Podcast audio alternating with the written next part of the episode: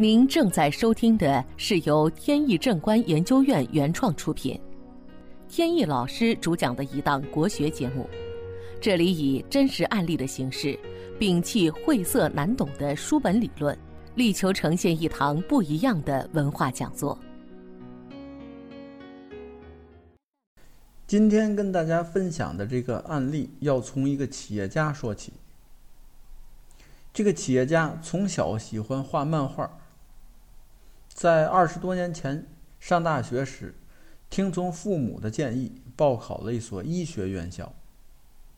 但是上学时一直没放下画笔，从早到晚画笔不离手。学了两年后，实在是学不下去了，就背着父母自己退了学，参加了一个美术和动画方面的培训班儿。学完出来就给出版社还有公司提供他的作品，包括动画。他父母后来才知道，但是为时已晚，不可能再回到学校里了。没办法，父母就只能是唉声叹气地接受了事实。两年后，他跟朋友合伙开了一家动漫公司，从事三维电脑动画方面的设计工作。在二十年前，从事动画三维的人还是很少的。经过二十来年的发展，这家公司已经很成规模了。现在还涉足网游、手游等等。但是近几年在发展上碰到了一些问题，受到很多竞争对手的强大压力。现在的市场和当初已经完全不一样了。那个时候靠的是技能，你做的东西好不好？而现在靠的是资金。大家都认为动漫很挣钱，就有很多资金都冲了进来。资金多了，竞争对手就多；竞争对手多了，就压价格，经营就开始越来越有压力。他就开始担心，以前听人说过，人是十年一个大运。大运完了就会走下坡路，万一哪天不行了，可怎么办？这个朋友的太太是我多年前的同事，后来就把我想起来了，请我去家里看看事业的问题与风水是否有关系。他住在北京香山脚下的一所别院里，之所以叫别院而不是别墅。就是因为他这个院子比别墅要大很多，而且中间是带小花园儿他这个房子是十多年前在香山底下的村子里购买的，自己又进行了翻建。那时候办理相关的审批还相对简单一些，托了些人，最后算是把事儿办成了。后来还把户口迁到了这里。房子就已经落在自己身上了。看到这个院子，我很羡慕。我也一直想有这么一个清静、幽静，能静下心来做学术研究的这么一个地方。但是这一方面需要有很好的财力，而且还得要在好的时机出手，这些都是可遇不可求的。好在短期找一个类似的地方住上一两个月，机会还是有的。他住的是二层楼，把父母都接来了，因为父母腿脚不便，住在一楼，他们住二楼。这个房子坐东北向西南，朝向要跟周围的房子一致，方向错乱是忌讳的。下元八运财星飞入中宫。中宫有一个小的卫生间，使财星受克。由于房子大，一个客位面积很小，对财位的影响有限。如果流年顺利的话，通常是不会影响财运的。再看他的命盘，八字显示连续几年流年不利。流年不利和大运衰败是两个概念。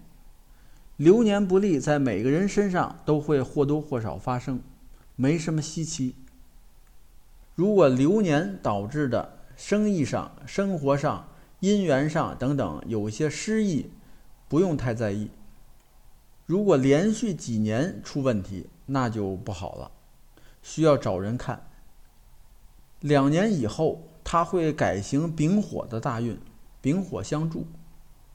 丙火也代表发愤图强，还代表有创意创新这些事情的出现。本节目由天意正观研究院原创出品。如需获取更多信息，请在任意网络上搜索“天意正观”即可。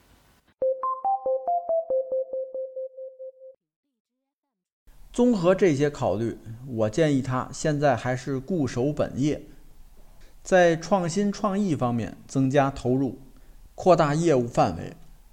过了这一两年以后，就会有转机。看完后，从院子出来，看了一下周围的环境，环境是背靠有大山，而且有团山呵护。团山就是半个环形的山，格局非常有利，而且屋子前面也有明堂。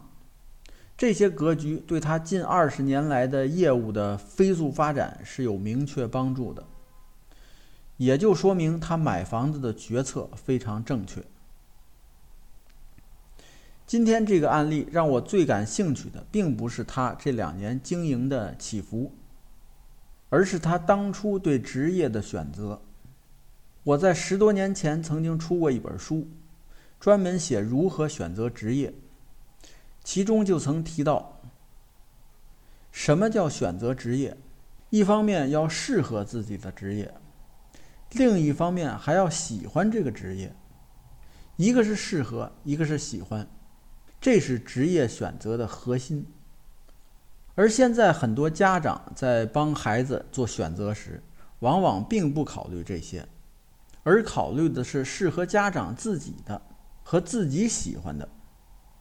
更多的是考虑现在哪个行业最火，将来挣的钱多，而这个就和我们正确的思想背道而驰了。这样的选择会造成很多遗憾的事情，就好比这个朋友，当初如果没有果断的放弃医学，那么后来他很可能会遗憾终生，痛苦终生。因为他与喜欢的绘画职业就绝缘了，每天不得不从事不喜欢的工作。所以奉劝家长们，如果你确实有把握帮孩子选一个既适合又喜欢的工作，那么可以提供参考；如果没把握，建议最好让孩子自己选，因为在孩子选择时会潜意识的把自己引向某一个方面。这个潜意识，多数家长是没有能力去发现的。当然了，不排除有心的家长，多加学习和观察，方法运用得当，能够帮助选一个非常好的职业。好，本期节目到此结束。这个专辑是由天意正观原创出品，天意老师播讲。如有问题，欢迎在节目下方留言，我们会及时答复。感谢大家收听，朋友们再见。